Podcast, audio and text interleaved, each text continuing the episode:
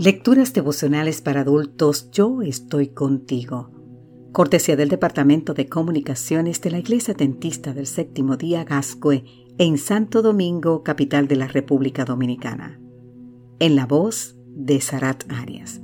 Hoy, 15 de mayo, será perdonado el que confiesa y deja el pecado.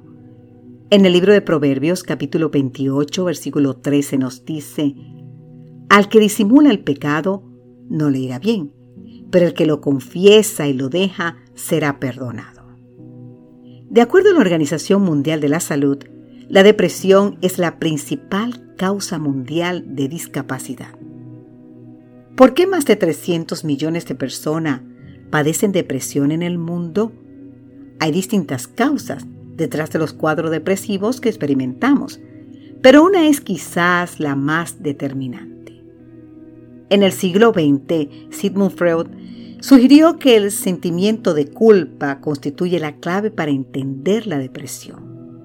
En el 2012, un estudio encabezado por el profesor Roland Satt de la Universidad de Manchester demostró mediante imágenes de resonancia magnética que las áreas del cerebro que están relacionadas con la culpa responden de manera diferente en quienes han tenido problemas de depresión.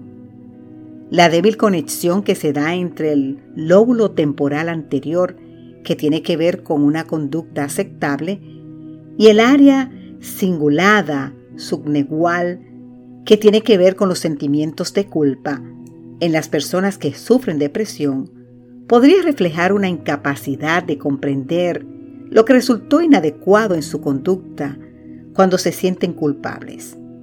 Y ello profundiza el cuadro depresivo, señala Saab.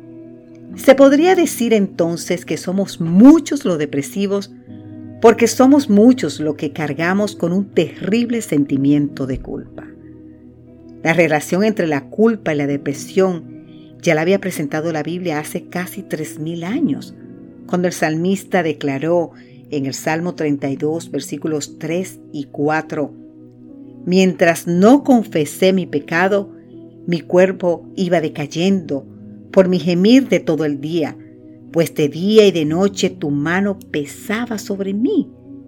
Como flor marchita por el calor del verano, así me sentía de caer. En el Salmo 31.10 exclamó, Se agotan mis fuerzas a causa de mi maldad y mis huesos se consumen. Por creación divina tenemos el derecho a elegir la vida que queremos podemos declarar que el pecado no existe.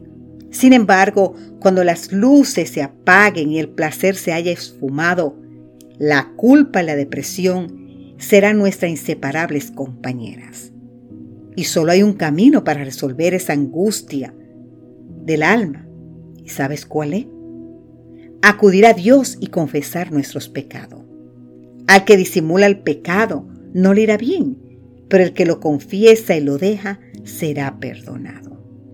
Querido amigo, querida amiga, el perdón divino es el remedio perfecto para la depresión. Que Dios hoy te bendiga en gran manera. Amén.